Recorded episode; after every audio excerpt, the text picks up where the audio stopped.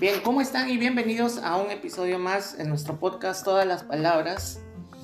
Eh, estamos agregando contenido acá, transmitiendo por Spotify. Bueno, nuestro correo electrónico es marco, eh, perdón, es todas las palabras p arroba gmail.com. Ahí nos pueden seguir escribiendo, comentando y sugiriendo también a ver qué temas podemos eh, ir tratando eh, estamos eh, agregando contenido un poco para salir un poco de la rutina.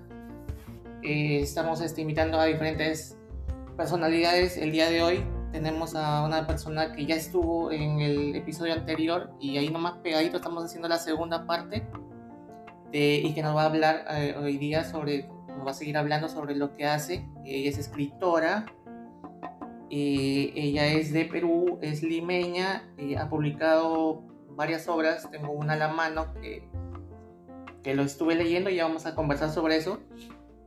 Así que, bien, Judith Bravo, ¿cómo estás? Buenas tardes, ¿cómo te encuentras? ¿Qué tal? ¿Cómo estás? Buenas tardes. Bien, bien, con frío, pero todo bien. Todo bien por acá, por Lima, por este otro ladillo. Claro, ¿cómo, cómo sobrellevas ese frío tan intenso? Tomando cositas calientes. Justo ahorita estoy tomando un cafecito porque bueno, cafecito en la tarde siempre es bueno. Y pues porque nos quita un poquito el frío, ¿no? Así que en eso ando, con bebidas calientes, con tecitos también. ¿Saliendo a la calle o más en tu casa? más No salgo mucho, trato de evitar salir lo más que puedo, la verdad, y trato de mantener pues igual mi círculo muy cerrado, muy cercano, por el tema de, bueno, de la pandemia. Entonces, sí, soy sumamente precavida con las personas con las que me junto, solamente son mi familia, ¿no? Así que de momento todavía no. Yo creo que si se puede seguir siendo cuidadosos, mejor. Nada de fiestas COVID por el momento. No, nada, nada, de acá unos 2, 3 años seguro. Claro, ya te vacunaste, me imagino.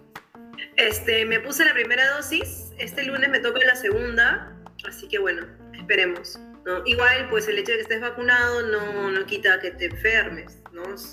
Solo quita un poco el riesgo. Claro, y a la Pfizer, pues no, perdón, la Sinopharm, no hay Pfizer. Sí, sí, sí, no hay, ya, o sea, hay Pfizer, ¿no? Pero es para las personas que les toca su segunda dosis y para los que tienen con, comorbilidades. Entonces, están priorizándolas para ese tipo de personas. Claro, yo estoy un poco, de cuenta un poco desconfiado de la Sinopharm porque es China. No, pues. no, te has vacunado. Sí, me he puesto la primera también. Me he puesto la primera, pero con dudas, pues, ¿no? Con un poco de temor. Cuando te hacen sentar, cuando te hacen esperar, eh, después que te vacunan, ¿no? Te hacen esperar, dices, ¿qué me va a pasar? Me voy a morir aquí en, en este banquito, que es en un colegio, ¿no? imagínate, ¿no? Un poco de... Me voy a dar... ¿Tuviste malestar? No, no, no, no. ¿Tú, tú, tuviste alguna.? No, la verdad que no, solo me dolió el hombro nada más, por dos días. El hombro a mí me dolió, me dolió fuerte el hombro, varios días. Me dolió varios sí, días. es más. Pero de ahí no tuve absolutamente nada, ¿no? Pero bueno, yo tampoco tenía muchas, mucha, mucha felicidad que me, me descargara, ¿no? Por la vacuna Sinopharm, pero bueno, este, hay que estar vacunado, sea la vacuna que sea, ¿no? Igual nos va a generar anticuerpos, así que eso es lo importante. Igual esta vacuna va a ser una vacuna como la influenza, que va a ser anual, así que porque el virus va a seguir mutando. Eso. Pues, así que vamos a tener que seguir vacunándonos todos los años, como si fuera una influenza. O sea, de acá a dos años este virus será una gripe más, no una influenza más, y tendremos que seguir creando anticuerpos. Y el tapaboca, seguiremos usando el tapaboca yo no, no sé qué tanto la gente esté acostumbrada a usar tapabocas. A mí la verdad me, me asfixiaba, me asfixia un poco todavía, pero ya soy un poco más acostumbrada. Yo soy sumamente alérgica, entonces me ahogo con facilidad. Así que, este, pero ya me, ya me acostumbré un poco, Por ejemplo, conversaba con un amigo argentino ayer de que ahorita en Argentina han dicho de que ya no vamos a usar tapabocas en lugares abiertos, digamos en la calle, ¿no?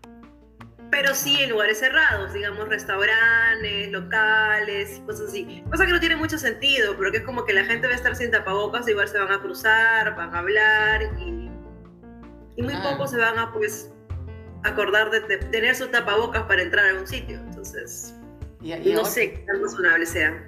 Claro, y ahora no es como antes pues que uno podía salir, conocer gente, ¿no? La discoteca, la, la fiesta, el baile, ¿no? Y ahora ya no se puede hacer eso, pues, ¿no? ¿Cómo te, ha afectado, Sí.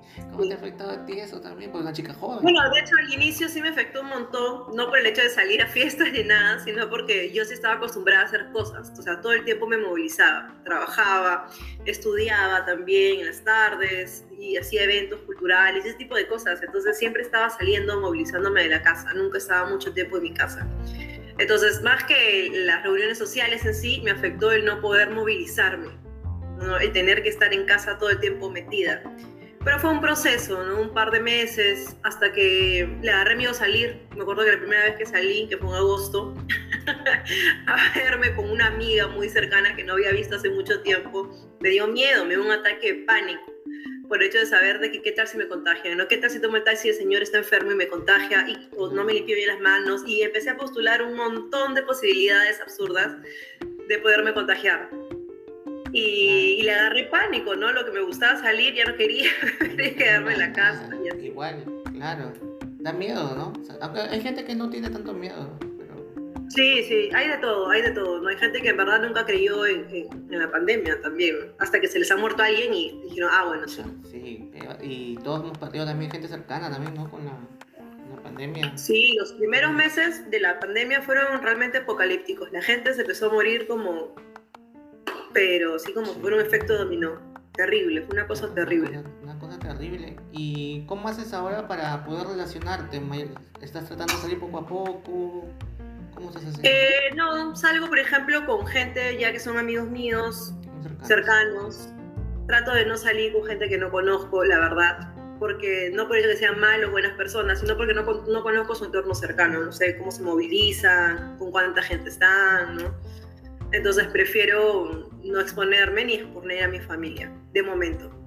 Claro, y eso también afecta de alguna manera, eh, ¿crees tú, la creatividad? Por ejemplo, tú que eres escritora, eh, de repente antes tenías un poco más de experiencia, más tacto con la gente. ¿Cómo- Sí, sí, eso por ejemplo, al inicio, yo por ejemplo terminé todo el verano del 2020 haciendo teatro, porque justo terminé mi temporada de teatro con Rayo La Botella, que es la escuela de Ricardo Morán. Ah, entonces, ah, ah. Ese veranito tuve pues muchos alumnos y tuvimos teatro en vivo, interactuamos un montón y pasar de lo presencial a lo virtual fue un cambio pero abismal para mí, ¿no? No, no sabía cómo manejar, cómo interactuar con una persona al otro lado de la pantalla, porque era como jugar al telefonito malogrado al inicio, porque no todos sabían usar Zoom, era como que estás, escuchas, dije y no sé qué y cosas así, ¿no? Y todos entendían lo que querían, nadie sabía usarlo bastante difícil al inicio. Después la gente ya se fue acostumbrando un poco más, incluso yo también me fui acostumbrando y la gente se amolda, modifica cosas. Por ejemplo, mis, mis, mis primeros intentos de hacer cosas virtuales, eh, yo sabía, tenía claro de que tenía que ser algo rápido, eh, no podía ser algo que te deje sentado escuchando porque te ibas a aburrir, te ibas a cansar y no ibas a aprender nada. O sea, yo también tomé algunos cursos en pandemia, me acuerdo, en formato virtual y yo me aburrí terriblemente. De hecho, algunos ya ni los terminé, ¿no? Porque me parecía tan tedioso sentarme a ver una computadora o escuchar, ¿no? Sin hacer nada. Entonces, formé y hice los cursos que dicto de manera virtual a modo de que sea más práctico que teórico, ¿no? El que estés todo el tiempo en movimiento. Claro, y justamente es- eh, viendo en tu página que estás con los talleres, pues, ¿no? Que continúas con los talleres virtuales. Sí, sí, estuve haciendo todo este tiempo casi em, más de lo que es escritura creativa y dejé de un lado un poquito lo que era artes escénicas. Entonces estoy lanzando ahorita un nuevo taller que es Desarmarte, que es un taller basado justo en las artes escénicas, que tiene mucho de todo en realidad, ¿no? Es como que algo muy resumido de lo que te puede traer las artes escénicas, que es como que desarmar lo que tú crees que está bien o está mal y aprender a través del juego, de lo lúdico, de la voz. Mucho tiene que decir tu voz cuando tú tratas de interpretar algo, cómo impostas, cómo hablas, cómo respiras, ¿no? La, eh, la improvisación, los textos, la música. Hay un montón de herramientas para crear, ¿no? Pero lo importante es que no lo sientas teórico, sino lo lleves a la práctica y te diviertas. Y crear un ambiente seguro. Justo hace un par de días conversaba con un amigo unos amigos escritores sobre lo importante que es eso, crear en un ambiente seguro, ¿no? Sin que nadie bloquee tu idea o tu postulado, sino que la acepten, la enriquezcan y la suelten de nuevo, Porque de esa manera tú aprendes y sigues creciendo, sigues proyectando cosas nuevas. Eso es importante. Entonces, me dice un ratito, a pesar de que la gente me sigue escribiendo que quiere seguir haciendo escritura creativa, para hacer este, artes escénicas. Es lo que me gusta, es lo que me han enseñado por mucho tiempo. Y no le he dado tanta atención porque es un poco más largo ese taller, tiene nueve sesiones. Y con los grupos que he hecho este taller, lo hemos continuado, o sea, un taller más largo, a pedido de ellos, formulé otro taller que era de dos meses, entonces he estado con grupos así de tres a cuatro meses cada vez que he hecho artes escénicas. Porque la verdad es que es muy bonito, haces lazos con gente. Yo he tenido alumnos pues que se han hecho amigos virtuales, ¿no? Por así decirlo, de México, de Colombia, de Ecuador, de Perú, y se escriben y, chatean y cosas, generas vínculos, o sea, es un ambiente en confianza, ¿no? Entonces, juegas a través de la pantalla, que es importante. Claro, y eh, cuando terminas un taller, digamos, sales con la capacidad de, que, de, de poder actuar o algo así. No es un taller para formar actores, la verdad. Es un taller para eh, desarmar todas las cosas que tú crees que has heredado. ¿sí? Por ejemplo, hay algo que yo siempre repito, es la, concepción del no, no. Por ejemplo, de chiquito nos dicen mucho, no te tires al piso, te vas a ensuciar. Mm. No hables en voz alta porque te van a escuchar, ¿no? Este, no des tu opinión porque le puede parecer a alguien más. y ese tipo de cosas chiquitas con las que tú has, tú has crecido todo el tiempo y las tienes muy marcadas. Hay que desarmarlas, ¿no? Hay que desarmarlas, hay que descontracturarlas por completo y quitarlas del camino. Una vez que tú tengas el camino limpio, empiezas a aprender con tus propios paradigmas, con lo que tú crees que está bien para ti, no para nadie más, lo que se ajusta para ti. Y por eso es, ese taller justo busca eso, ¿no? desarmar las concepciones que tú tienes de la vida a través de las artes escénicas. Sentirte confiado, seguro, que te comuniques de manera afectiva, sin miedo que te juzguen, y si te juzgan, que no te importe. ¿Sí? o sea, asentar tu confianza. Claro, y qué importante es esas, este tipo de, de disciplinas o de algo, porque a veces uno está muy metido en lo que, en la cotidianidad, ¿no? De la vida y lo que se practica y a veces nos, nos estamos olvidando de nosotros mismos un poco también, ¿no? Sí, hay un concepto que puede sonar un poco raro cuando se escucha, ¿no? La del tonto útil. que es la persona ¿no? que está sentada todo el tiempo haciendo algo y no le interesa mirar a los costados porque está enfocado en lo que tiene que hacer. No, sin embargo, se olvida de que alrededor de, su, de su, escritorio, su lugar, existe más vida a partir de él. La intención es que ese tonto útil desaparezca, ¿no? Desaparezca y empiece a interesarse por su entorno. Porque uno no puede exigir lo que no da. No puedes exigir a las personas que sean empáticos contigo cuando tú no lo eres. ¿sí? No puedes exigir a las personas que te respeten cuando tú no las respetas, ¿no?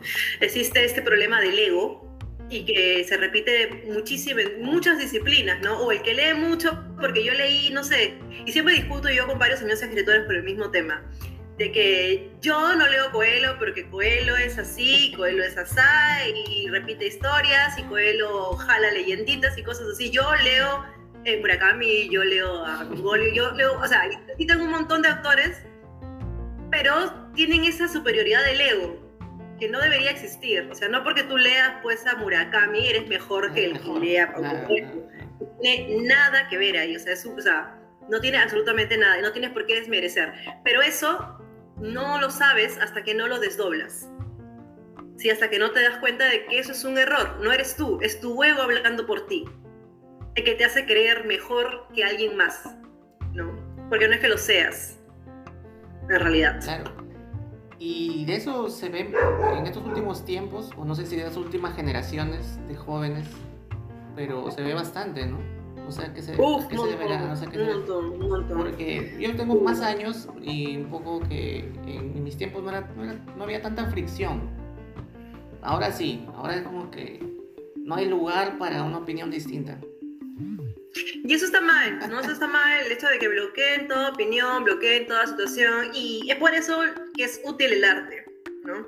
Para estas circunstancias, no para formar pues músicos, para formar escritores, para formar actores, sino para descontracturar el pensamiento. hacerte más flexible ante la realidad y hacia tu entorno en realidad. Y ver pues que tu opinión no es la única que existe en el mundo y no todo el mundo tiene que pensar como tú para encajar, ¿no? Así que mm, eso es lo bonito, es lo divertido de hacer alguna disciplina que tenga que ver con las artes escénicas o con las artes expresivas, así. Así que quería terminar el año con este taller en especial para, para quitarnos todas esas energías, pues no, coladas del año, así que siempre es bueno. Así, ¿Cómo, ¿Qué tal ha sido este, este 2000? Bueno, ha sido duro para todos, ¿no? por la pandemia, pero más allá, más allá de eso, ¿qué tal ha sido este 2021 para ti? Bueno, la verdad mucho mejor, mucho mejor en comparación al año pasado, ya con las cosas más asentadas, eh, las cosas más claras para mí a nivel de arte, a nivel de escritura, eh, me ha dado un poco más tiempo también para hacer algunas cosas. Eh, estuvimos haciendo con los primeros grupos de escritura creativa un ebook colaborativo, una antología de cuentos. Y lo estuvimos manejando em, la edición desde Lima y Guadalajara. Y la verdad es que salió sumamente bien. Yo tenía mis dudas porque era la primera vez que trabajaba de manera editorial con alguien en otro lado del mundo. Ah. Y sin saber qué tanto podía controlar yo de esa situación. Así que ahí también aprendes a ceder. Tú no puedes controlar lo que pasa pues en Guadalajara y lo que pasa en Lima. Entonces tienes que confiar. Necesitas confiar. Y sobre, y sobre eso pues hemos trabajado Israel y yo. Desde la primera vez que me propuso Judith hagamos algo en colaboración. Dije, bueno, ya, vamos sobre la marcha. Y no solo es que tú confíes, es que todos tus autores detrás de ti confíen en el proceso también, ¿no? ¿Qué haces tú para ganarte la confianza de todos ellos? Para que ellos también sientan de que esto es una realidad, de que va a salir, que no estás jugando con sus expectativas, ¿no? Y, lo, y lo, puedes hacer, porque tú puedes poner en riesgo pues tu, tu, confianza y todo lo que tú quieras, pero no deberías jugar con las expectativas de los demás. Exactamente. Así que sí, fue un proceso bastante divertido. Felizmente he tenido la suerte de que todos los autores que participaron en esta antología eh, han sabido esperar, han sabido confiar y ya, ya lo imprimimos, ya tengo los libros de esta antología. También fue un loco hacer el trámite del ICBN en la Biblioteca Nacional porque yo siempre he soltado mis libros por, por editorial, no lo hice de manera autónoma. Y dije, bueno, es el momento de aprender. Así que también me lancé a hacerlo sola. Y bien, la verdad es que para ser la primera vez ha sido sumamente enriquecedor eh, y también este taller que te digo, el de desarmarte, inicialmente salió o una iniciativa con el Ministerio de Cultura. Entonces fue un programa que yo presenté al ministerio, el ministerio lo evaluó, lo aprobó y aprobó dos proyectos míos, Desarmarte y El Arte de Crear, que es otro de artes expresivas. Este proyecto terminó con ellos en abril de este año y yo tenía que entregar un informe final ¿no? de los resultados eh, cuantitativos, cualitativos sobre cómo se llevó el taller. Y bueno, también ya lo envié, salió todo muy bien. Ahorita estamos trabajando otros proyectos con el ministerio. Pero es grato ver que ahora, pues a través de la pandemia, ¿no? El ministerio le está poniendo un poquito más de atención al arte en algunas cosas. No es la primera vez que trabajo con el ministerio, pero no proyectos más focalizados como ahorita, ¿no? Que es interesante. Claro, y no, pues mira, todo lo que haces, Judith, es bastante. Una chica joven que ah, hacer eso no es poco y peor en un país tan complicado como el nuestro, ¿no? Hacer eh, cultura o fomentar la cultura, hacer, presentar proyectos, es todo una chamba, pues, una chamba.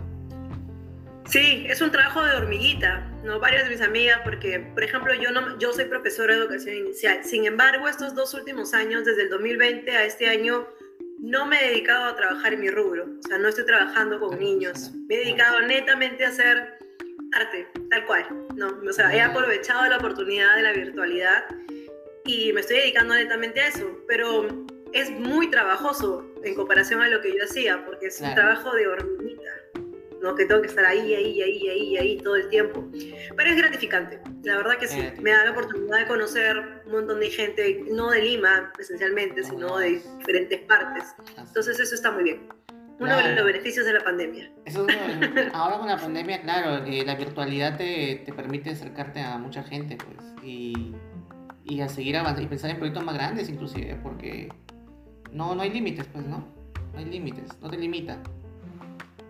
Sí, sí, solo hay que ponerle ganas. A las cosas hay que ponerle siempre ganas. Yo siempre he tenido la, la premisa de que si vas a hacer algo, hazlo bien lánzate bien, lánzate con todo y si no te sale, aprendes, aprendes, y lo vuelves a hacer.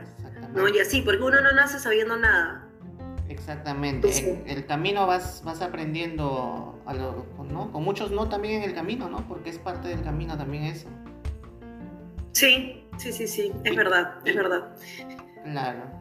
Y bueno, eh, estuve leyendo, le, le una ojeada al libro que habíamos quedado en el, en el episodio, en, el, en la entrevista anterior que te hice habías hablado del libro eh, Cartas a un Eterno Desconocido, que es tu, fue tu primera obra.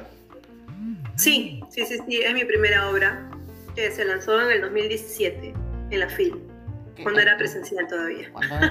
claro, claro, claro, yo, yo, tenía oportunidad de ir a la FIL, es espectacular, muy bacán, me, me gustó mucho. Este, ¿Qué edad tenías cuando hiciste este libro? A ver, 30. Mm, o sea, lo escribí a los 28, 29 años, ¿no? Y, se lanza pues cuando, bueno, a los, 30. 30 años. En el 2017 me dices, ¿no? Que en esa fil, en esa fil. A los 29, a los 29, a los 29, sí. Cuando tenía 29 se lanza. Claro, este, he estado ojeándola, estaba dándole una ley, no leí yo todo porque recién lo recogí el día lunes y me gustó bastante déjame decirte que me gustó bastante, bastante tu obra. Y hablamos un poco de, de eso, ¿no? si, que, si que te parece, si quisieras, no sé, es tu obra, ¿cómo quisieras hablar de, del libro? ¿Desde fuera, desde dentro? No sé. Bueno, yo siempre he tenido la necesidad de crear, de hacer cosas. Soy una persona dispersa, entonces siempre me estoy aburriendo mucho. Si me quedo en un lugar, me aburro. Entonces necesito, o sea, antes de hacer yo este libro, yo solo hacía teatro. Era, pues soy actriz. Estaban haciendo muchas obras acá en Lima. Eh, estaba bailando, estaba haciendo otro tipo de cosas. Y por curiosidad fue que empecé a tomar eh, cursos sobre guiones teatrales, ¿no? Y ahí es que nace mi, mi bichito por querer escribir, querer hacer obras. Y pues este libro en realidad nunca fue una intención de que sea un libro iba a ser un guion teatral, ¿no? y lo que ah, empezó con cinco personajes, mujeres, terminó en uno.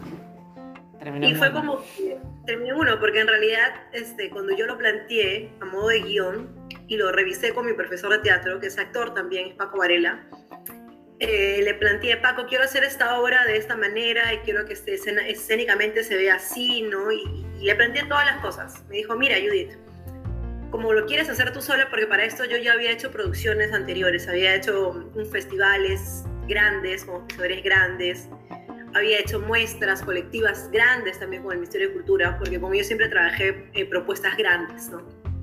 Pero esta vez quería hacer algo más, eh, más puntual.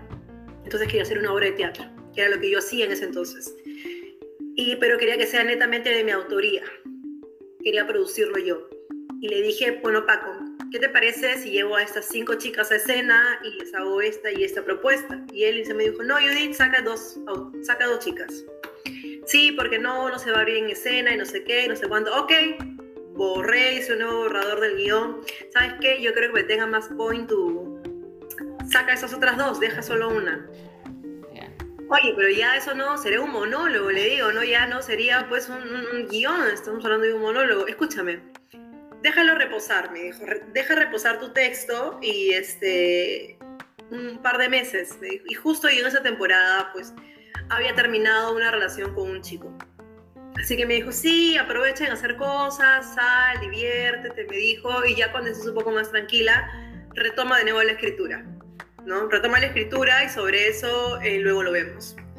Entonces, le, le hice caso, me acuerdo a Paco, y yo decidí hacer otro tipo de cosas, empezar a salir, a hacer yoga, hacer un montón de cosas, salir por aquí con amigos, empecé a hacer teatro otra vez un montón. Empecé a hacer teatro y a consumir teatro, que no es lo mismo, ¿no? Y, y así que fue que me senté a escribir y le di pues la vuelta al guion como era. Ese guion iba a ser, tenía otro nombre, tenía dos posibles nombres en realidad, uno que era Mujeres en Guerra y otro que se llamaba El cielo en rosa. Esos eran los dos nombres para ese supuesto guion, ¿no?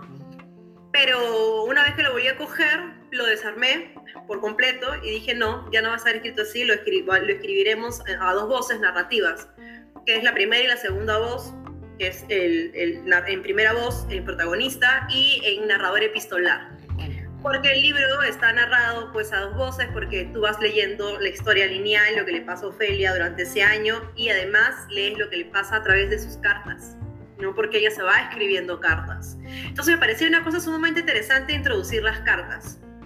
No se hace mucho, la verdad, ese formato, porque un libro este, conocido con eh, narrador epistolar es Drácula, por ejemplo. Mm, Drácula está escrito a modo de narrador epistolar, y, dije, bueno, yo también quiero que tenga un, un, plot twist diferente esta historia, ¿no? Que, que te agarre por algún lugar.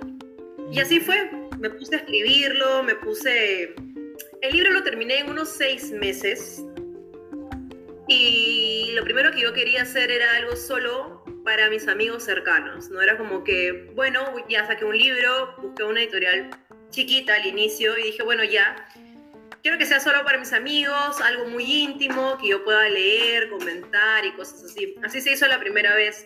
Luego me contactó otra editorial y me dijo, mandemos su libro a la FIL. Y cuando se fue a la FIL es que lo, lo volvimos a reeditar en algunas cosas, se volvió a revisar y fue una lucha terrible porque justo como te comentaba el tema del ego, ¿no?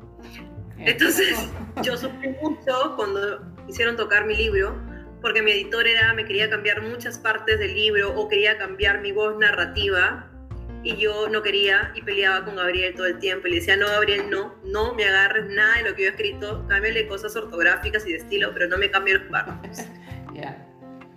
Y nos peleábamos, me acuerdo, muy seguido, ¿no? Y él me decía, tranquila, que cuando termine el libro seremos amigos, ¿no? Y yo me reía mucho. Ahora sí somos amigos al día de hoy, pero en ese entonces éramos enemigos. Amigos, El libro, el libro se lanzó en la FIL con miedo igual, porque me dieron una sala amplia, que era el Salón Valdelomar, para 250 personas. Y hacer que 250 personas conocidas tuyas vayan a una feria es difícil, ¿no? Así que dije, y yo ya había tenido una presentación antes de, ¿no? Más chiquita. Y dije, Dios, ¿cómo lleno todo ese escenario, o sea, todo ese, ese lugar? Y tenía, y tenía muchas dudas, así que toda una semana previa me la pasé llorando, me acuerdo. Y encima los de Phil confundieron el horario, a mí y Andrea, no me acuerdo su apellido ahorita, Andrea, bueno, es la que tiene su programa en Canal 9. Andrea algo. Ese día ella también lanzaba un libro, Mujer no sé qué. Y estábamos seguiditas, ella entraba a las 6 y yo entraba a las 7, supuestamente, ¿no? Pero en la fin nos cambiaron el horario. Claro, casi en estelar, ¿no? A las 7, digamos que es una, una hora... Sí, sí, y nos cambiaron el horario, entonces la gente que iba por mí iba a ir, iba a caer en el horario de Andrea y viceversa, ¿no? Entonces era como que, ¿por qué? Y no sé qué, y qué esto, y qué hacemos ahora, y no sé cuantito. Dijimos, ya, no importa, vamos nomás, ¿no? Y ya entré a la sala y para mi sorpresa la sala se llenó. De hecho hubo gente de atrás, ¿no? A, la lectura del libro. Y fue muy divertido, fue muy gracioso, porque el libro tiene unas connotaciones un tanto divertidas, medias sensualonas, eróticas. El libro fue considerado en la FIL como literatura erótica. No lo es. Así. ¿Ah, pero, eh. pero no lo es. Yo no lo creo. Sin embargo, en la FIL lo, categorizaron así, ¿no? pero, pero bueno, es siempre bueno escuchar diferentes eh, panoramas. Y por ejemplo, recuerdo una entrevista que estuve, que tuve en RPP meses después para el lanzamiento del libro, ¿no? El, el, periodista me, me hablaba sobre lo que él había sentido sobre el libro. Me había dicho como que sí, no esto de la revolución femenina y, el hecho de mostrar su sexualidad de manera abierta, que rompe paradigmas, no sé qué, no sé cuánto, que la abolición del machismo. Pero, o sea, lo, lo entendí porque, bueno, es la opinión desde un hombre hacia un libro así, ¿no? Cosa que no sucedía, por ejemplo, cuando me, me dio su opinión otra periodista para el Grupo Comercio que fue como que, bueno, ella me dio algo un poco más tangible desde su perspectiva, ¿no? Como que sí, bueno, a mí me gustó el libro, pero bueno, por este tipo de cosas y cómo el personaje va desarrollándose emotivamente, emocionalmente y cómo es que crece, ¿no? Entonces lo vio desde otro lado. Ah, o sea, eh, digamos que el de, el, de RPP no, eh, medio que no le se partió un poco, no, no estaba muy este, enterado, un poco... No, no, no, sí, él se leyó todo el libro, pero por ejemplo lo que él entendió del libro fue más como un libro de ¿Qué que entendido? Que- una mujer de que, o sea, que la protagonista era alguien que había decidido romper con el machismo en su entorno, Ah, ¿no? Y proclamar su sexualidad abiertas, a puertas abiertas, ¿no? Que era un, un despertar de ese tipo. Y la chica del comercio, ¿qué te dijo? Que... Que en realidad más bien era una evolución a nivel emotivo, a nivel de conciencia que tiene este, este, este personaje, ¿no? Cómo es que Ofelia va creciendo a través del libro, que es en realidad lo que yo relato, ¿no? Cómo es que pasan todas estas etapas para que ella descontracture su cabeza, ¿no? Y que piense que en realidad no es, o sea, lo que ella creía al inicio no es lo que en realidad sucede, lo que iba a suceder, ¿no? Me parece más acertado lo que había pensado la mujer, pero bueno, en realidad todos tenemos perspectivas diferentes cuando leemos un libro, no tenemos por qué todos opinar igual, ¿no? Eso está bien. Claro, claro. Y además es RPP, pues, ¿no? Que es un, un, un medio un poco tradicional, ¿verdad? Un poco... Sí, sí, puede ser, puede ser. O sea, en, en- para Radio Capital pasó algo muy similar, un mix de los dos, ¿no? Pero, pero está bien, yo creo que todo el mundo pues puede, puede darle el, el- el- el toque particular, ¿no? a la Particular. situación.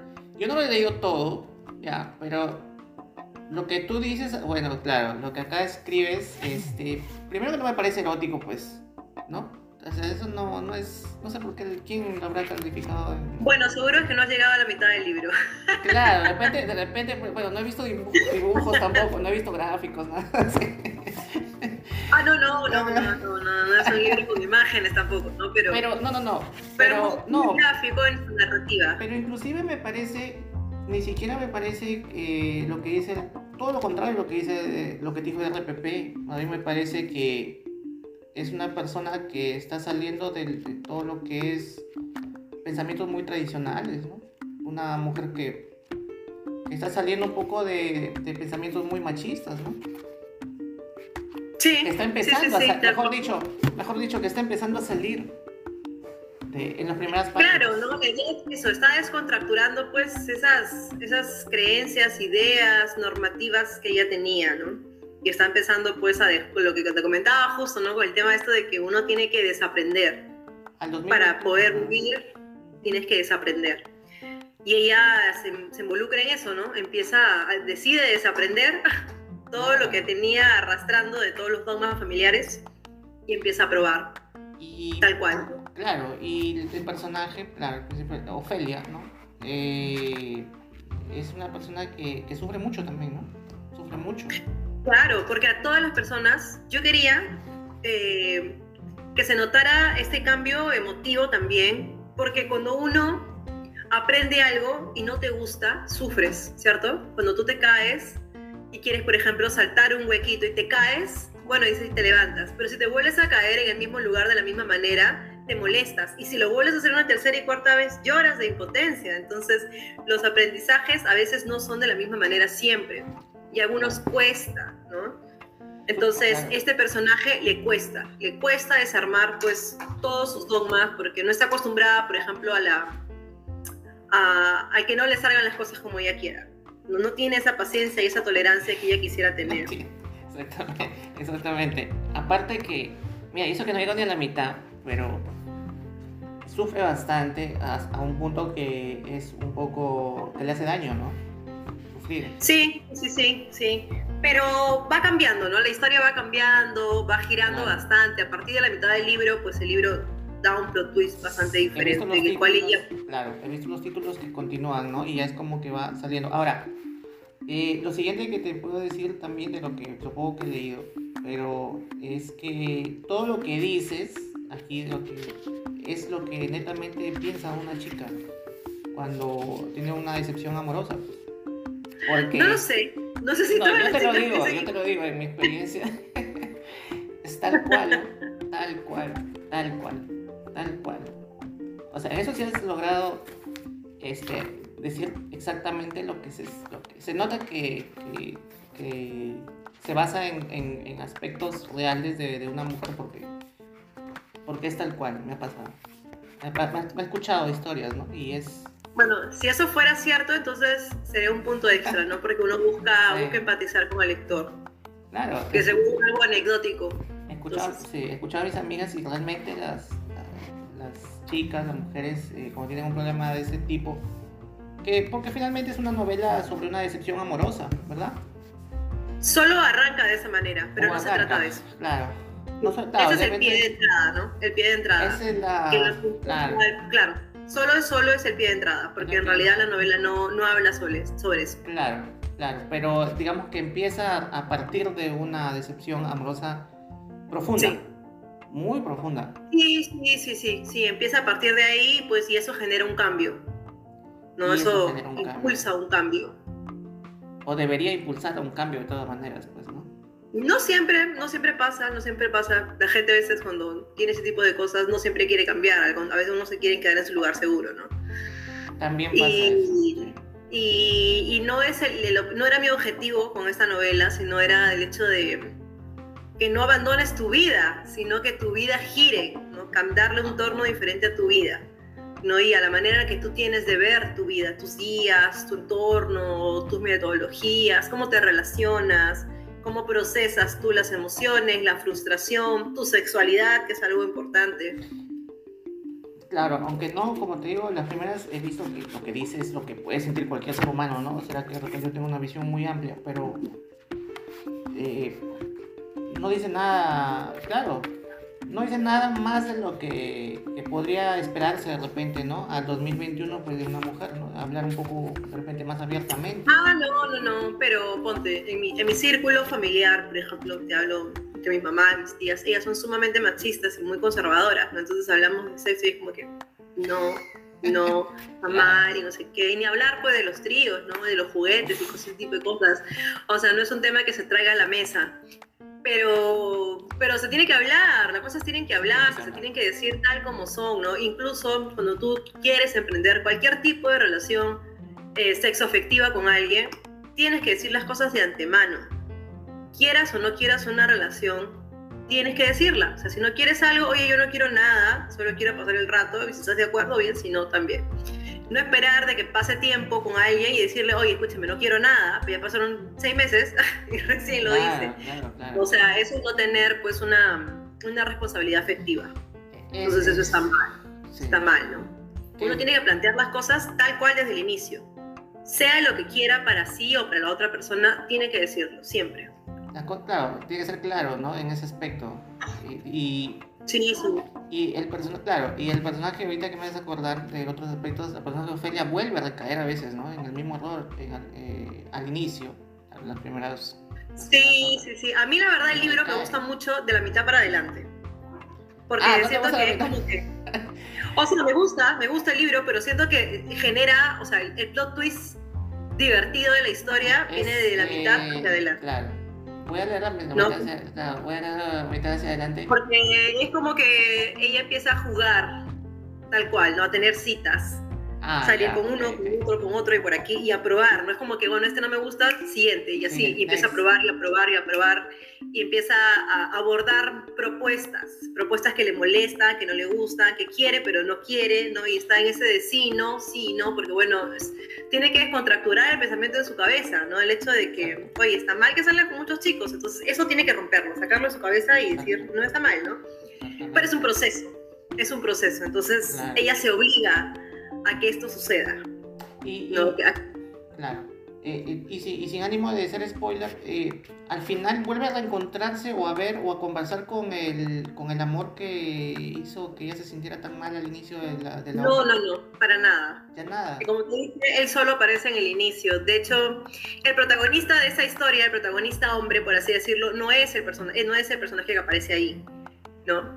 Es, hay dos protagonistas, dos muy importantes en la historia. Uno que es Lucian, no sé si llegaste a esa parte, que es un alemán, y otro que es Alejandro, eh, que son los personajes que le dan, eh, la tienen de ida y vuelta a Ofelia todo el tiempo. No, porque uno es un personaje sumamente sexual y el otro es otro, el ah, otro personaje sumamente afectivo. Entonces ella no, no sabe por dónde ir, por dónde quedarse y, con quiénes estar durante todo ese tiempo. Entonces son estos dos personajes que siempre la tienen como que en su vivaja durante toda la historia, ¿no? Son los dos personajes principales de la historia, el protagonista y el antagonista, ¿no? por así decirlo. Claro, y respecto a eso que acabas de decir, escuché a una, una chica, escuchaba una, no, no, no, era mi amiga, pero escuchaba a una chica decir que eh, son dos aspectos muy diferentes, eh, tanto el aspecto sexual como el aspecto afectivo, pero eh, es tan difícil, es complicado para una mujer tener que elegir entre dos, dos aspectos así tan, tan marcados. En algunas situaciones, creo yo, ¿no? O sea, no siempre tiene que darse de esa manera, pero igual como le pasa a los hombres, que solo pues, este, hay un término para eso, es enchuchar. explícame, porque no lo conozco. Bueno, eso, o sea, la jerga de amigos míos y muchos conocidos que hemos tenido es como cuando un hombre está con la calentura en la cabeza, no es que quiera tener una relación con esa chica, solo quiere ah, sexo con esa persona, ¿no? Y es un gusto, pero más, eh, más pasional que afectivo, ¿no? No, ¿no? no quiere vincularse de manera afectiva. Y es solo eso, o sea, es un deseo más, eh, más sexual. y ya. Claro. Claro, no es que sienta algo por ella, no es que quiera sentir algo más por ella, ¿no? Y, y eso, o sea, se buscan porque se gustan de esa manera. Pasa lo mismo con mujeres. ¿Ah, sí? No siempre, no siempre pasa así, porque las mujeres son mucho más emotivas a veces, pero sí pasa, ¿no? Y pues, este, sucede a veces, y es por un tema de machismo, que cuando una chica lo dice en voz alta, ¿no? Es como que, ah, qué zorra, ah, que, que no sé qué. Sí, claro Claro, pero porque es, es, muy libre en decirlo. Oye, yo no quiero contigo, solo quiero tener intimidad y no más. O sea, ahí está. Y la tiene muy clara. La mujer tiene las cosas siempre muy claras. Aunque diga que no. Siempre es así. Y, y, al igual que el hombre, también sabe cuando solo quiere con esta persona tal cosa y con la otra otra. O sea, no es que se le haga muy difícil decidir, ¿no? Lo ideal sería pues estar enamorada de la misma persona con la que te gusta tener intimidad. Pero... Pero no, siempre, no, suceden así. No se da siempre, no se da siempre así, pues, ¿no? Ese, ese día, pero eh, yo creo que en el camino se va aprendiendo también, ¿no? Eh, o sea, aprendo sí, a querer. claro, depende, que depende, depende de muchos factores. Justo ah. conversaba con mi psicólogo de ese tema, ¿no? De las diferencias de enamorarse y de amar a alguien. Es, hay diferencias abismales y grandísimas, ¿no? Por ejemplo, uno se enamora de manera involuntaria porque es, pues, se produce por los neurotransmisores. O sea, tú no decides enamorarte de alguien. es como que tu cuerpo inmediatamente se siente atraído hacia alguien más y, lo busca, lo busca y racionalmente quieres estar en una situación así y, todo el tiempo estás en, en esa ruedita, ¿no? De, de, buscar, de llorar, de sentir las cosas al 100% no sucede cuando tú decides amar a alguien, porque es, el amar es un verbo, es algo, una acción que tú haces todo el tiempo.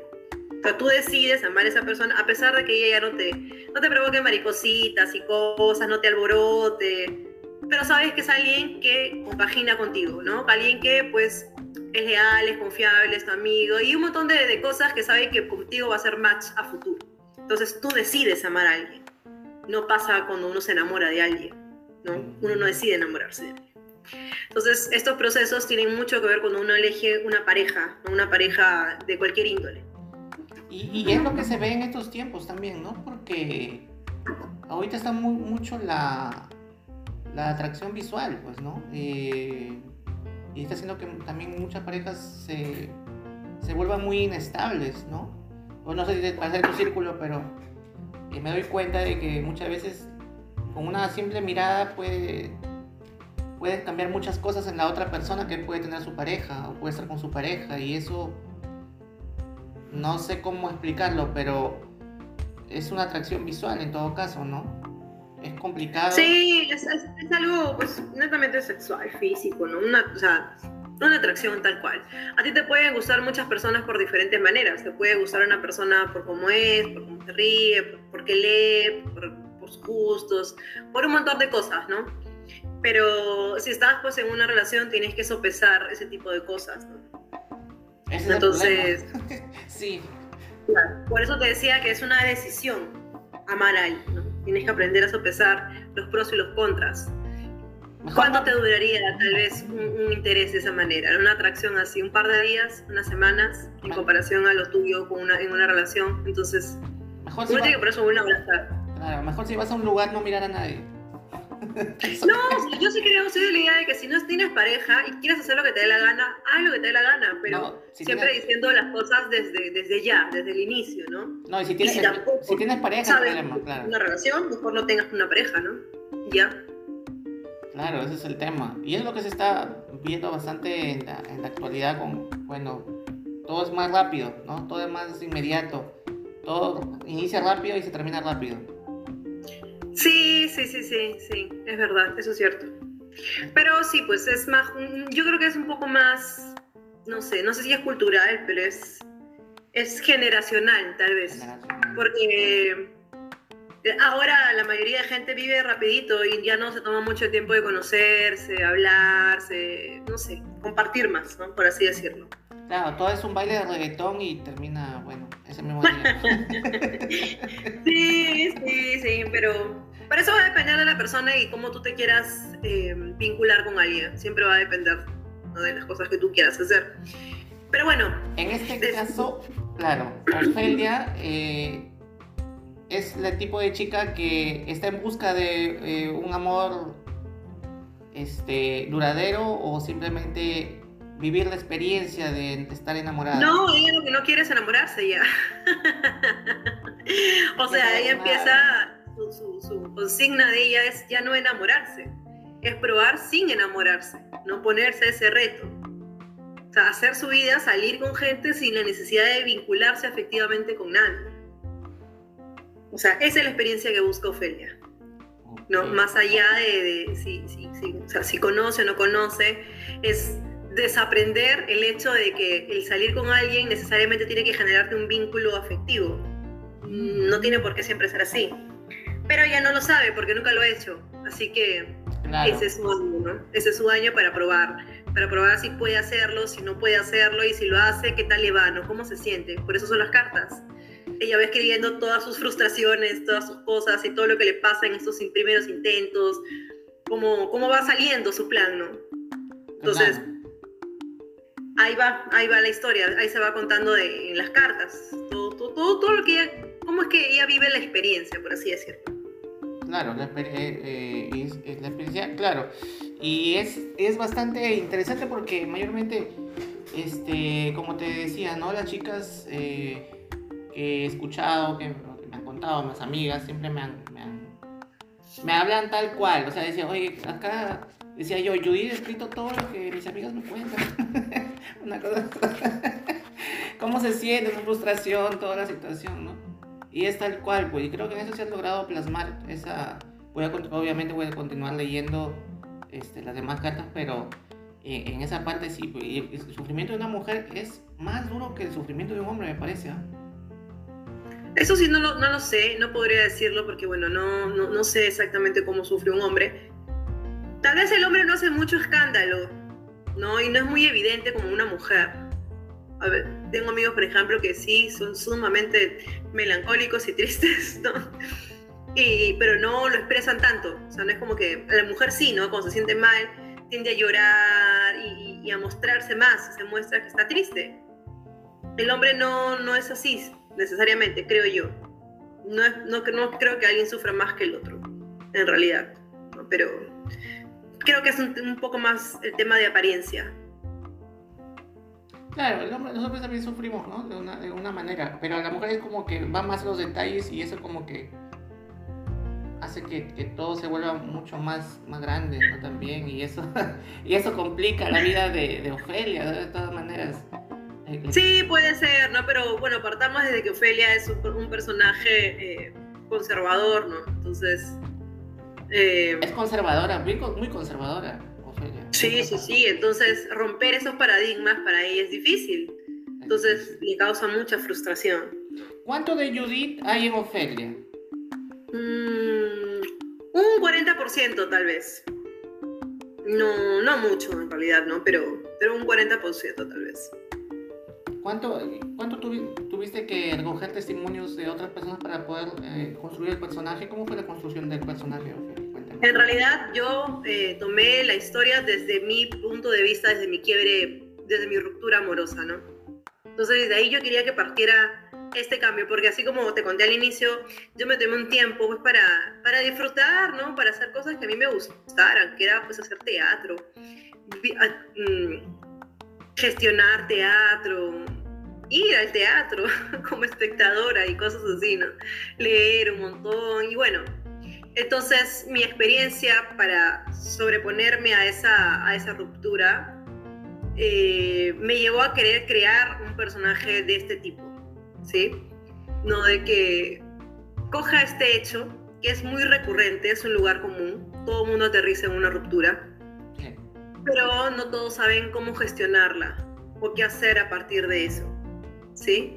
O bien te quedas en el lugar seguro y sigues llorando y te aferras y lo buscas y se busca y se hace la vida imposible.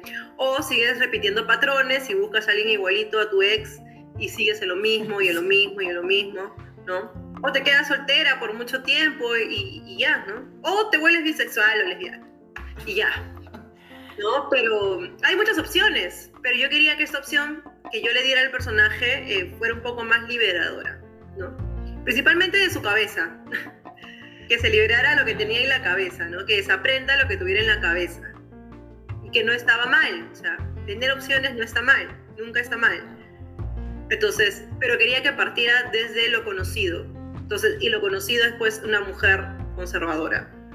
Conservadora, eh, pragmática, cucufata, ¿no? que no le gustan ciertas cosas, que le, molestan ciertas maneras y, tiene que, si quiere probar cosas nuevas, tiene que desarmarlas, no tiene que descontracturarlas y tiene que crear aperturas. Entonces es, un, es casi una obligación que ella se pone en la cabeza como que, ok, quiero hacer esto, pero ¿qué tengo que hacer para hacerlo? ¿no? Ok, tengo que olvidarme de eso. Entonces mm. es un aprender diario, como ella se obliga a, vivir la experiencia tal cual, pero sin jalar pues todo lo que ella tiene dentro. Y es una, una, situación de frustración constante al inicio, pues, ¿no? porque no le sale, no puede, no quiere, se asusta. Porque hacer cosas nuevas, queramos o no, a veces nos, nos genera miedo, nos asusta. Claro. Y mayormente las mujeres pasan siempre, o la mayoría pasan por ese trauma, ¿no? De la ruptura amorosa. Todos creo, ¿ah? más que solo las mujeres, yo creo que todos, porque este, solemos repetir patrones inconscientemente, ¿no? A veces el hombre busca siempre una mujer que se parezca a la mamá y viceversa, la mujer busca una persona que se parezca a su papá si tú has tenido un papá disfuncional, vas a buscar a alguien así y viceversa con los hombres. Entonces, uno tiene primero que aprender a romper esos patrones, ¿no? Como que no busques a alguien que se parezca a alguien que te ha criado inicialmente. ¿Por qué lo buscas? ¿No? Y son, son patrones que tenemos de manera heredada, inconscientemente. Lo buscamos porque es nuestra figura de amor, ¿no? ¿Qué nos ha querido primero? O sea, ¿quién nos ha enseñado cómo querer? Nuestra mamá, en el caso de los chicos, ¿no? nosotros creemos, sabemos y que, el amor de una mujer, ¿de dónde proviene? Proviene de la mamá, de la manera de que nuestra mamá nos ha querido, cómo nos ha querido. Entonces buscamos inconscientemente algo similar a mi mamá, en el caso de los chicos. Y pasa igual con las chicas, ¿no? Si su papá pues ha sido muy paternal, muy sobreprotector, va a buscar a alguien igual, una persona protectora, ¿no? Y así. Y esos patrones pues no, no se deben heredar en ninguna de las condiciones, sea malo o bueno, uno tiene que tener sus propias expectativas sobre lo que quiere encontrar, ¿no? Pero, pero debe ser bien difícil también desapegarse de ese patrón de buscar, eh, en el caso de los hombres, a la, caso de la, a la madre o al padre, porque tanto tiempo que has vivido, ¿no? Te han pegado a, a esas personas, ¿no? Que te brindan tanto. Claro, que te brindan tanto, por eso te o sea, es un tema de decisión. O sea, tú, claro, tu mayor ejemplo de, de amor es quién? padre o tu madre, ¿no? Ese es tu, tu, tu, mayor ejemplo. No, no, no has visto otro. claro. Por eso te comentaba que uno tiene, pues, no que... Y ahí vienen las comparaciones, ¿no? Las malas comparaciones a veces. Mi mamá me hace la comida así, mi mamá me habla así, mi mamá no me dice mi mamá y no, sé qué, igual, ¿no? Ni mi papá me ha hablado como me hablas tú y cosas así. ¿Quién es? No vienen al caso, porque tú no estás con tu papá, ¿no? Ni con tu mamá, entonces y a mí varias veces me han dicho, ¿no? Oye, pero yo no soy tu mamá para estarte detrás de ti, no sé cómo de decir las cosas, Claro, uno tiene que, tiene que derribar ese tipo de expectativas hacia las personas. O sea, uno no puede esperar que una persona te solucione la vida. Uno no puede estar con alguien porque lo necesite, sino porque lo quieras. Tiene que ser una opción en tu vida, ¿no? Una lección, no una necesidad. Tú necesitas a tu papá y a tu mamá porque son parte de tu entorno cercano, familiar, ¿no? Son esenciales en tu círculo vital. Pero no necesitas enamorarte. No necesitas tener una pareja. Tú lo eliges pero no es una necesidad primordial, no es que si tengas una pareja te vas a morir y vas a ser la persona más solitaria del mundo, no, para nada. Si no tienes una pareja vas a morir de tristeza. no es así, ¿no? Pero son conocimientos que uno tiene que desaprender. Claro, claro, y para eso, claro, y para eso tú sabes bien de eso porque brindas el taller de bueno, de, eso, de esa manera jugamos, ¿no? Con, no con la consigna de los novios, ¿no? Pero, sino con cosas del día a día, ¿no? Cómo desaprender ciertas cosas, cómo jugar. Por ejemplo, hay un ejercicio muy divertido en improvisación que es el sí, vamos. Que es, por ejemplo, que todos empiezan a crear consignas. Es como que yo te digo a ti, por ejemplo, oye, vamos a revolcarnos ahí en el charco de lodo así, todo asqueroso. Y tal vez su primera opción y a decir, no, gracias, no, qué asco. Y, y vas a responder de esa manera. Entonces lo que yo busco y te obligo es a decir, sí, vamos, pero con una cara de felicidad, ¿no? Como que celebrando mi opinión. Entonces jugamos de esa manera, hacer postulados absurdos y que todos los celebremos. De esta manera tú vas educando inconscientemente tu cerebro a tener apertura. No vas rediseñando tus procesos cognitivos.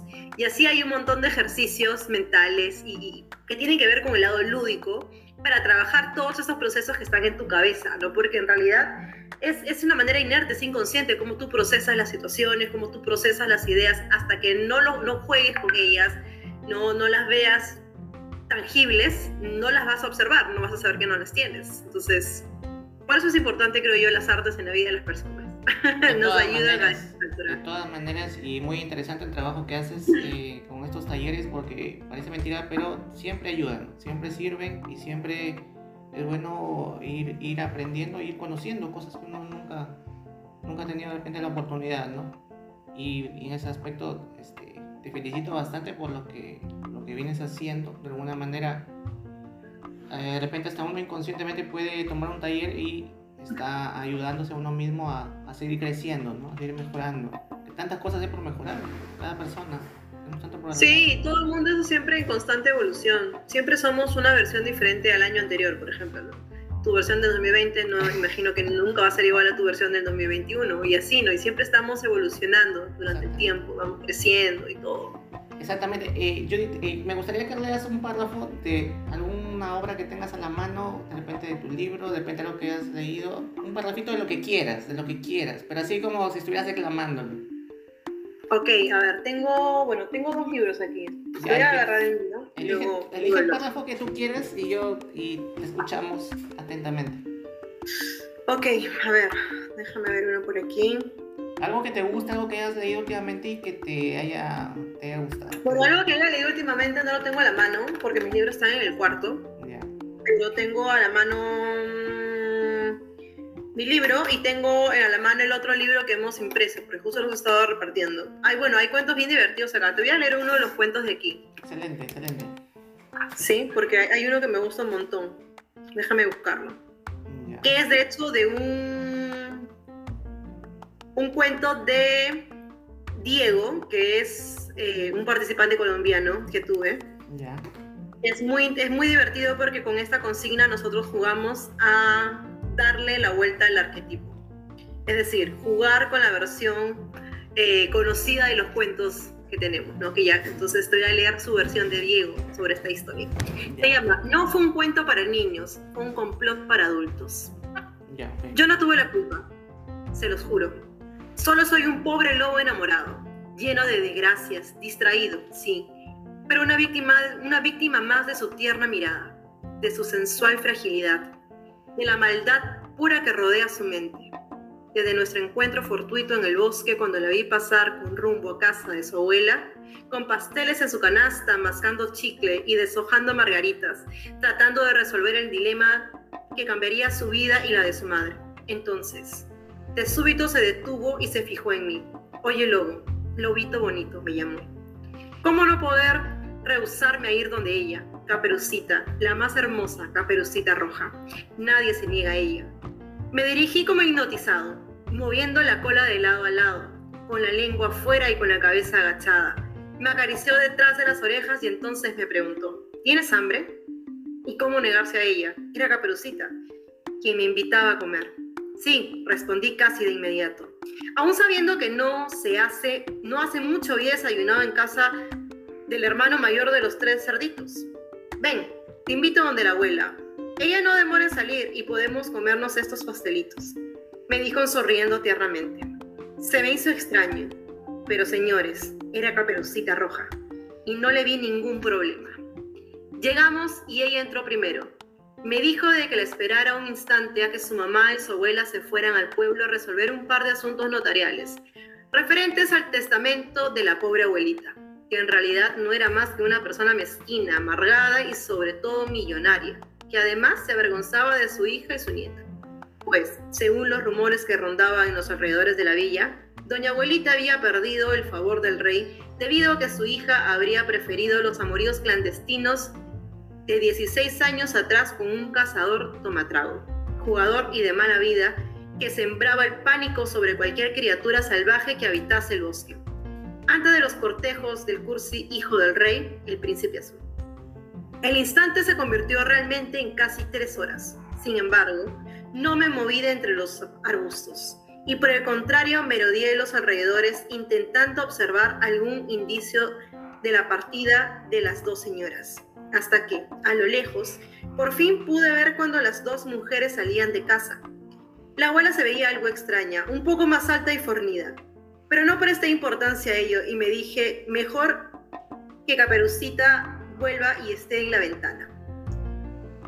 Cuando iba a saltar la verja, me topé con una niña de rizos dorados que salía con lo que parecía ser un botín que había llevado de la casa de la vecina cállate lobo, marica y no digas nada, o si no, puso su dedo pulgar en la garganta y se lo pasó de lado a lado haciendo un sonido como de radio mal sintonizado. Me hizo entender que me cortaría la garganta. No dijo nada más y se internó en el bosque. Guardé silencio, sentí miedo, pero pudo más mi emoción por cenar con Caperucita que volví a pasar ese extraño hecho. Y lo omití totalmente de mi memoria. Nada ni nadie iba a evitar que compartiera con ella. Salté la verja e ingresé a la casa.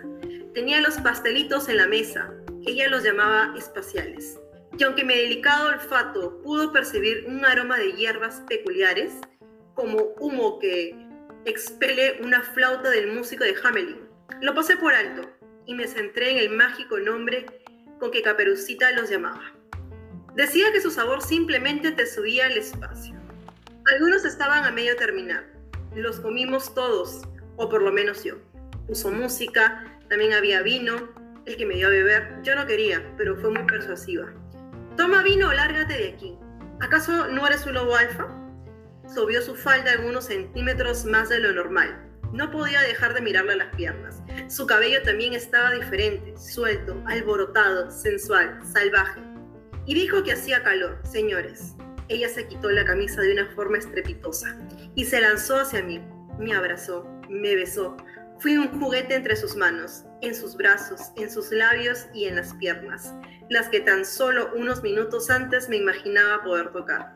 Y sí, nos amamos hasta el cansancio entre tragos y pastelitos espaciales, hasta que se durmió junto a mí. A lo lejos, y aún entre dormido mientras despertaba con mucho dolor de cabeza y con la boca tan seca como la arena del desierto, escuché un par de voces, murmullos que provenían de las afueras de la casa. De inmediato pensé que la abuela y la mamá de Caperucita habían llegado y me levanté de súbito de un solo salto de la cama de la abuela. Sin embargo, noté que al despertar Caperucita no estaba junto a mí, lo que se me hizo extraño. Me dirigí al baño y al abrir la puerta, señores, créanme que nunca sería capaz de hacerle eso a otro ser. El cuerpo de la abuelita estaba expuesto, sin ropa y totalmente descuartizado. Mis patas se untaron de sangre y lo único que pude hacer fue bajar al primer piso y huir por la puerta de atrás, por la cocina. Pero al llegar ahí quedé sorprendido. Ahí estaba la abuelita cocinando, la misma que minutos antes había visto destrozada por cual alguna bestia. Intenté salir sigilosamente mientras me daba la espalda, pero me preguntó, ¿por qué el afán, lobito? ¿No quieres algo de sopa? Me dijo mientras servía un plato.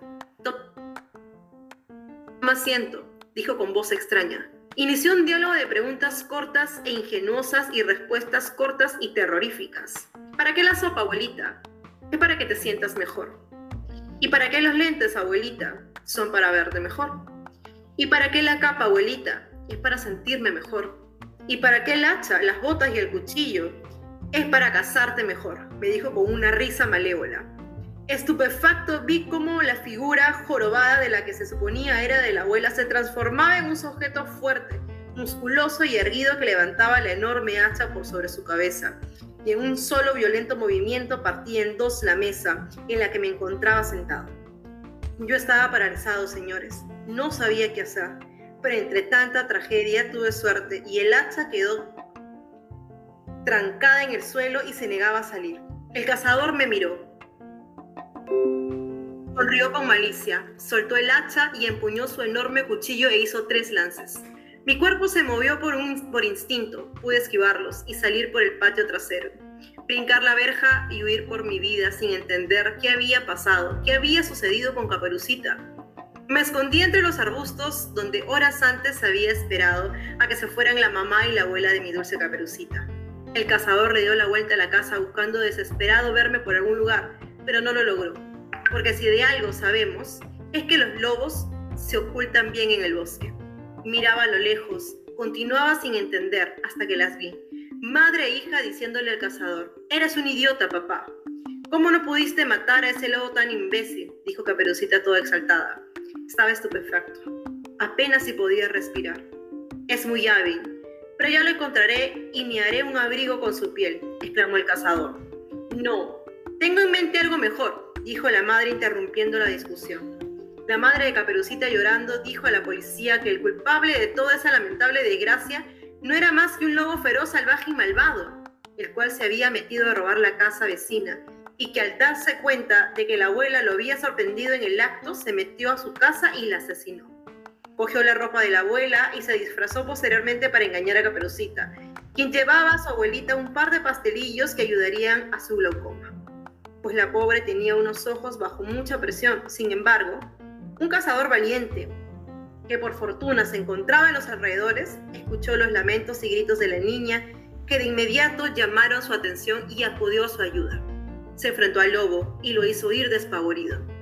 La versión fue corroborada por la, una dulce niña que acudía a la misma escuela que Caperucita, una niña rubia de rizos como de oro, quien aseguró que había visto a un lobo merodear por las cercanías de la casa de la abuela y de los tres osos donde ingresó a robar. Aseguró que este lobo feroz la había amenazado. Señores, desde ese entonces estoy huyendo. Y sobre decirles que yo no maté a la abuela. No fui yo quien se quiso comer a Caperucita. Fue todo lo contrario. No fui yo quien se vistió de mujer. Ni siquiera me gusta la ropa de la abuela. Y obviamente, tampoco fui yo quien se metió a robar a la casa de los osos. Esa fue la chica de los recitos de oro. Pero ese es otro cuento que les tengo que contar si me perdonan la vida.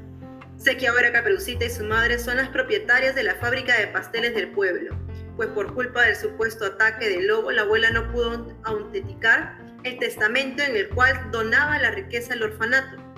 Y al fin y al cabo, Caperucita y su madre terminaron heredando toda su fortuna.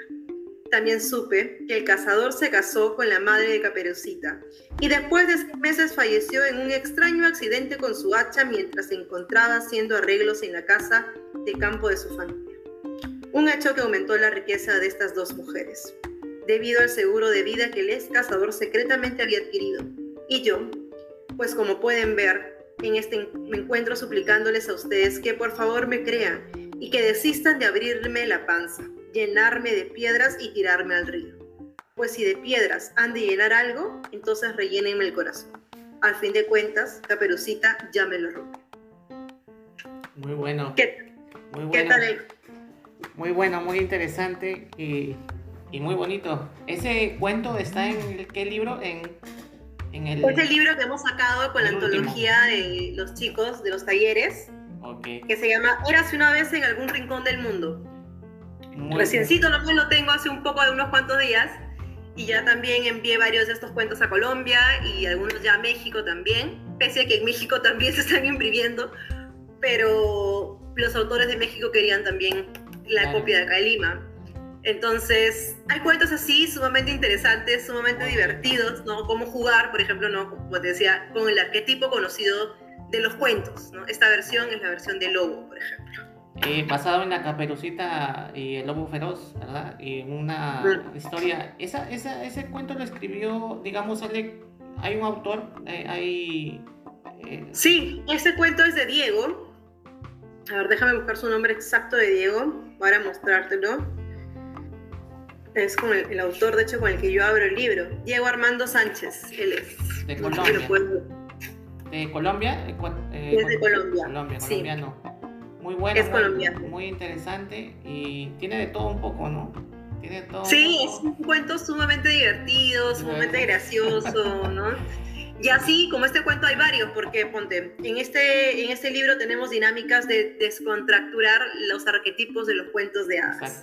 Hay un cuento muy interesante también sobre Blancanieves en Nueva York. ¿no? Ah, ya, no me quiero ni imaginar eso de Blancanieves en Nueva York. ¿eh? y, y, y, así, o sea, y hemos creado en colectivo. Y la verdad es que hay cuentos muy bonitos. Yo, verdad, felicito mucho a los chicos, a todos, porque en realidad no hay, no hay, acá no hay narrativas mías, más que el prólogo y el inicio.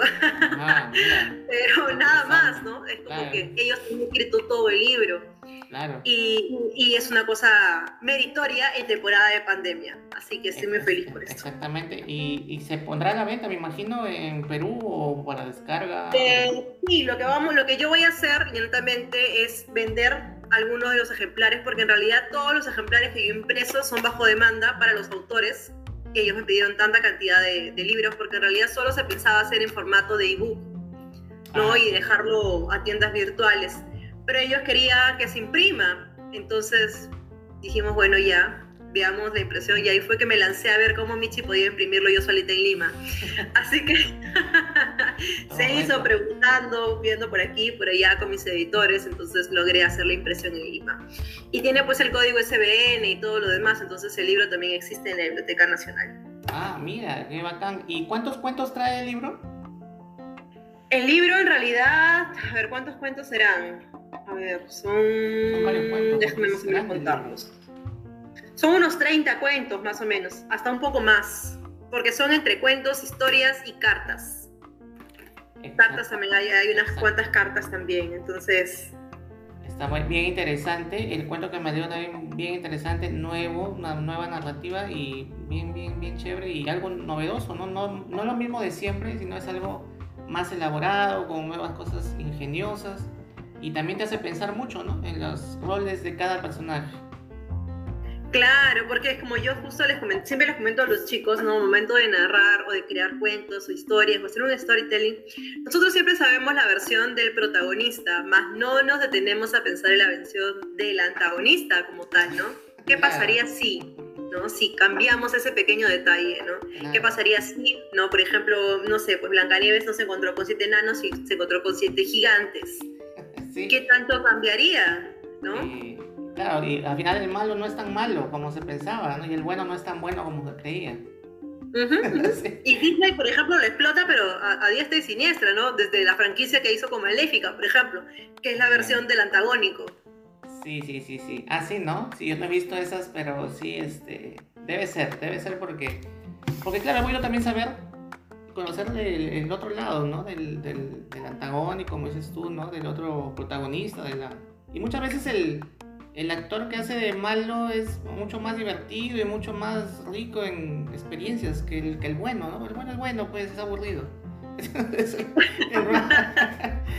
el, malo es más interesante, entonces, este, y, como que por ahí está, está bacán, está, me ha gustado la la narración del cuento que me has contado y todo lo que nos están, lo que nos escuchan. Bueno, Judith, agradecerte. No terminé de leer eh, tu obra todavía, pero la voy a terminar. He prometido que la voy a terminar para saber bien exactamente cómo termina la historia de este libro Cartas a un eterno desconocido. Una última pregunta antes de terminar. Eh, ¿Qué le dirías a Ofelia a septiembre del 2021? Que espero que se siga divirtiendo, que siga probando, teniendo citas. ok, algo que quieras agregar, este, contarme algún proyecto, alguna cosa, eh, ¿cómo, ¿cómo, te has sentido? La verdad que sumamente bien, a mí me gusta hablar mucho, soy muy habladora, entonces eh, me, me, gusta eh, esto de conversar. Así que bueno, invitarlos, ¿no? que voy a tener dos talleres ahorita cerquita, uno que es el de desarmarte, es el taller que está basado en las artes escénicas, comenzamos ahorita nomás el 5 de octubre y nos vamos hasta noviembre con este taller. Y el último grupo del año de escritura creativa que se lanza en quincena de octubre. ¿sí? Entonces voy a tener estos dos últimos talleres en el año. Así que si quieren crear, jugar, los invito a que, participen. Por ahí estaremos. y, Me pueden, encontrar en las redes, eh, en Facebook como Judith Bravo y en Instagram como Judith.bravo. Ahí van a encontrar la información por si quieren sumarse. Bacán, eh, Judith, y esperamos de que, bueno, el, siguiente año continúes con estos proyectos, continúes publicando también. Quisiéramos saber más de tu... Tienes una eh, buena una buena obra acá que estoy leyendo y este, estaré atento a eso y para una siguiente oportunidad seguir conversando y seguir eh, eh, a ver eh, conversando sobre tus personajes y, y, cosas de la vida y las cosas que se, que se van dando en el camino. Sí, claro que sí ya igual el próximo año lanzo un nuevo libro, entonces ah, tendremos más que hablar. Sí, sí, sí, puedes, sí me contaste, ¿no? olvídate, yo te voy a estar fastidiando ahí todo el tiempo para, para, para conversar. Este, sí me dijiste la vez pasada que estabas eh, haciendo, escribiendo otro libro, pues, ¿no? Ya está, ya está, ese libro ya, está, ¿no? está, ya está a punto de, de nacer nada más, ¿no? Está como que en la pancita. Como claro. y ya tiene título, ya tiene título todavía. Sí, sí, ese libro se llama No me mires muy de cerca. Uy, uy, uy. Ese, ese, el título dice mucho, ¿eh? No me mires muy de cerca que me desgasto. sí, es un, libro, es un libro diferente, ese no es una novela, es un libro escrito en prosa poética, con muchas ilustraciones y cosillas. Ah, chévere, chévere. Ah, es poemas, poesía. Eh, no es poesía pura, no es, es son narraciones en prosa, eh, que tiene que ver, siguen todos una línea narrativa en sí, ¿no? Que habla del proceso de enamorarse. Uy, ¿no? De, enamorarse y sentirse enamorado, cómo es que evoluciona el amor en las en diferentes etapas. Entonces, si tú lo lees de inicio a fin, pues vas a sentirte en toda una relación tormentosa de idas y venidas hasta el final y la resurgió todo. Es, mi biografía en tu libro. está, está bastante interesante, está bastante interesante ese libro también. Judith, muchas gracias. Eh, voy a esperar ese libro. ¿eh? Para, a mí me encanta tocar esos temas. Así que estamos, que sigan las buenas vibras, sigan siempre con esa sonrisa y ya estaremos este, conversando de repente ya, no solamente en audio, sino de repente en video. Vamos a ver cómo, cómo va todo eso. Sí, muchas gracias. muchas gracias por la invitación. Gracias por tu tiempo y buenas vibras para ti, para tu familia y todo esté súper bien por allá. sí, abrazo para todos por donde estén. Abrigarse, cuídate, cuídate mucho. Bye. Bueno, amigos, eh, eso ha sido eh, la entrevista con Judith Bravo. Fue, eh, hemos hablado un poco de su obra, Cartas a un Eterno Desconocido. Y ella es una escritora peruana, como lo habíamos dicho, hemos hecho una segunda parte muy interesante de esta conversación. ya saben, por favor, escríbanos al correo eh, queremos saber las opiniones, sus comentarios, sugerencias. Y este, ya tenemos nuevos invitados también para próximas entrevistas. Ya vamos a ir agregando el contenido en Spotify. Continuamos agregando contenido a este pequeño, este pequeño proyecto que lo tenemos pero con mucho, un corazón muy grande y, mucho, y mucha energía. Así que los esperamos en la próxima entrevista con un nuevo invitado, con nuevas historias y nuevas experiencias. Muchas gracias a todos. Hasta la próxima.